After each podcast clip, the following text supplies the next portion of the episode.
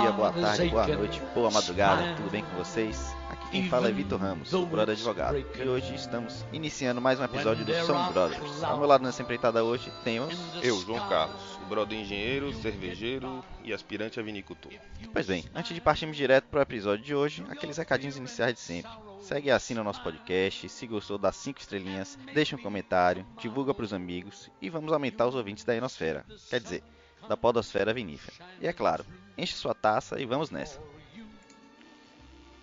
Então, João, seguindo hoje na, na questão dos nossos episódios aí de produção de vinho, a gente vai falar da fermentação malolática. A gente já falou aí de, do início do processo de vinificação, não é isso? Então, hoje a gente vai dar sequência nesse, nesse processo com a fermentação malolática. A fermentação malolática é um passo seguinte, né? A fermentação alcoólica, que é aquela que transforma o açúcar em, em álcool, propriamente dito, e ela visa transformar um ácido que é ruim, digamos assim, ou não é tão agradável ao paladar, em um ácido que é muito mais palatável. Quer começar a falar um pouco disso? Vamos lá. Então, a fermentação malolática, como você terminou de dizer, ela é conduzida por bactérias láticas, que vai transformar esse ácido málico em ácido lático. O ácido málico é um ácido mais duro, mais verde, mais agressivo, né? enquanto o ácido lático ele é mais leve no paladar. Então, através dessa fermentação, você consegue reduzir um pouquinho a acidez, não é nada muito grande que se reduz na acidez total, mas você reduz um pouquinho e também transforma essa acidez numa acidez mais palatável. Essa fermentação ela pode ser feita tanto em vinhos tintos quanto vinhos brancos e até em, em base espumante, tá? Depende do, do, do produtor, né? do enólogo, do produtor. Então ele pode escolher fazer em qualquer um, um desses tipos de vinho. Essa fermentação, Vitor, a maioria das vezes ela ocorre de forma automática, ou seja, acaba a fermentação alcoólica, as bactérias que já estão ali começam a fazer essa conversão. Porém, também pode ser feita de forma induzida, com a adição efetivamente de bactérias láticas é, feitas manualmente. Tá? Quando você quer evitar que esse processo automático ocorra, se injeta em geral sulfito, que é o conservante mais utilizado, né, que a gente já falou várias vezes nos outros episódios, para que esse processo ele se interrompa e o vinho fique é, pare naquele momento. Né? Então, assim, a gente tem a malolática espontânea ou controlada, né, que esse controle também é feito por temperatura. Então, a, a partir da temperatura que você está mantendo no tanque, você vai estimular ou cessar essa fermentação malolática. Ok, e só para adiantar um pouco aí pro, pro ouvinte curioso, né, que provavelmente está querendo saber sim, o efeito disso para mim, qual é, né? Eu que estou bebendo vinho. Em geral, se você pegar os, os vinhos tintos, essa malolática ela é feita para deixar ele mais redondo. Então, quando você lê uma avaliação ou você mesmo faz essa avaliação dizendo que o vinho tá aveludado, tá sedoso, tá macio, um dos motivos, né, que se faz a malolática é justamente buscar essa sensação diminuindo a agressividade né, do, do, do ácido málico e trazendo aquele veludo, aquela sensação boa do ácido lático. Isso nos vinhos tintos. Nos vinhos brancos, você tem aí um, um, uma busca talvez por um pouco mais de corpo. Você abre mão um pouco da, daquela acidez características de vinhos é, brancos, tipo um Sauvignon Blanc da Nova Zelândia e tal, aquela acidez pujante, um frescor de fruta, mas você ganha um pouco mais de textura, você ganha um corpo, entra aquele amanteigado que muita gente fala de, de muitos chardonnays. Então você dá também essa sensação ali de, de, de, cremosidade no vinho. Basicamente, a intenção é essa: deixar ele um pouco mais cremoso, sedoso e macio na boca. Inclusive também aumenta a complexidade do vinho, né? Porque nesse processo da fermentação malolática também se soltam outros aromas, né? Gerados por essa conversão aí que as bactérias fazem. E, inclusive, Vitor, tem uma questão que a malolática ela aumenta um pouco a acidez volátil do vinho, né? Que a gente já viu no episódio anterior da série, que é um defeito. Porém, assim, normalmente não se aumenta numa quantidade que não seja possível deixar ele volatilizar e não prejudicar o vinho. Mas, de fato, esse processo da conversão do ácido málico e lático ele gera um pouquinho de acidez volátil. Uma curiosidade, Vitor, está se crescendo bastante uma técnica chamada de malofermentação, onde você inocula simultaneamente as bactérias e leveduras da fermentação alcoólica, ou seja, a fermentação alcoólica está ocorrendo e ao mesmo tempo a malolática também já está ocorrendo. Então veja que, que coisa interessante. Inclusive alguns enólogos e produtores já se arriscam a dizer que é a melhor forma de se fazer vinho.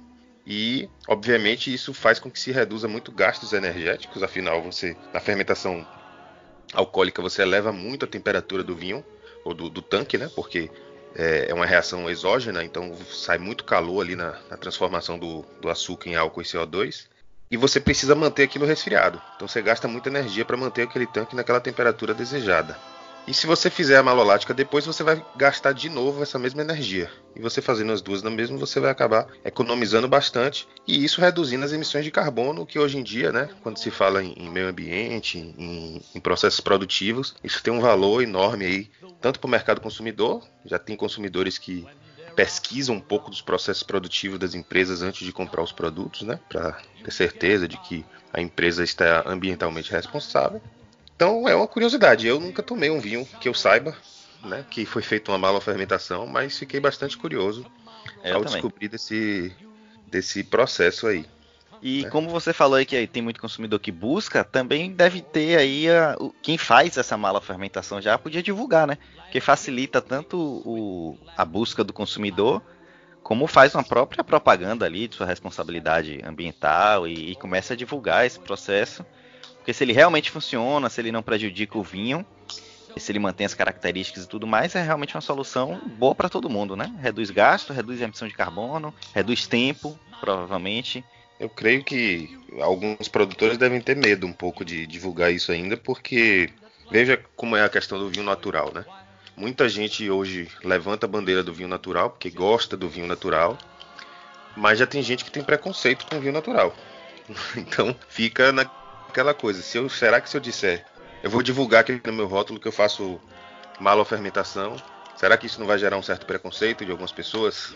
E aí é, verdade. é uma balança de mercado aí para ver, né, se, se isso pode ter um efeito positivo nas vendas ou negativo. Mas de qualquer forma eu concordo com você. Eu acho que são informações. É, para mim, o produtor ele tem que ser claro no processo dele e quanto mais informação ele deixa no rótulo para que a gente possa ler, aprender e, e saber o que está bebendo, eu acho que é mais válido, porque inclusive a gente consegue identificar essas diferenciações e muitos vão se identificar com isso. Né?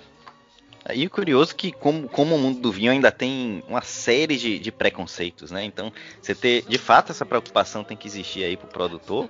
Você falar em mala fermentação, vai ter o tradicionalista que vai dizer que não vai ser a mesma coisa. Aí tem o vinho natural, que é julgado também de forma genérica, né? Porque alguém fez um vinho natural ruim a pessoa generaliza às vezes e fala, ah, vinho natural é ruim, não gosto. Outro dia eu vi, é, não me recordo agora exatamente o que era. Outro dia, dois dias atrás, um vinho, uma uva, a pessoa fala assim, a uva tal é uma porcaria e tal. Tipo, uma uva tal é uma porcaria. Ou os vinhos que ele bebeu da uva tal são uma porcaria, né? Então, é, é, é um cuidado no vinho que todo mundo tem que ter aí, porque ao mesmo tempo que há uma modernidade, há um tradicionalismo excessivo, você compara aí também Novo Mundo com Velho Mundo, que tem essas diferenças e tem que ter esse cuidado mesmo, o produtor, para não, não acabar prejudicando a ele mesmo com essa divulgação, né? Uma pena, porque pra gente, por exemplo, que é curioso, seria maravilhoso ter todas as informações possíveis e ajudar até a escolha do vinho, né? Quando você não conhece o produtor, não provou a uva, talvez, você tendo as outras informações, ajuda você a decidir que vinho você vai comprar. Até porque, como a gente já falou em outros episódios, né, Vitor? A gente já destacou que, por exemplo, um Sirá francês, um Sirá baiano, um Sirá mineiro e um Sirá do sul, um Sirá chileno, todos eles vão ter características completamente diferentes, né? Então não dá para você simplesmente dizer vinho natural é ruim ou o vinho da uva tal é ruim, porque depende de tantos fatores que e esse exemplo que você deu foi ótimo, porque hoje eu ouvi, ou li, também não vou recordar, alguém falando assim: ah, eu gosto de vinhos mais leves, então eu gosto de um Pinot Noir, gosto de Syrah. Aí eu pensei assim, cara, ele tá se referindo ao Syrah de outro lugar, né? Porque se ele for falar que gosta de vinho leve e pegar os Syrahs brasileiros, não vai funcionar, porque é. tem uns que são bem potentes. Até então, na escala, vê, é, até na escala que, que, que, botam algumas tabelas, o Syrah, eu acho que ele só perde pro Taná em potência, se eu não me engano.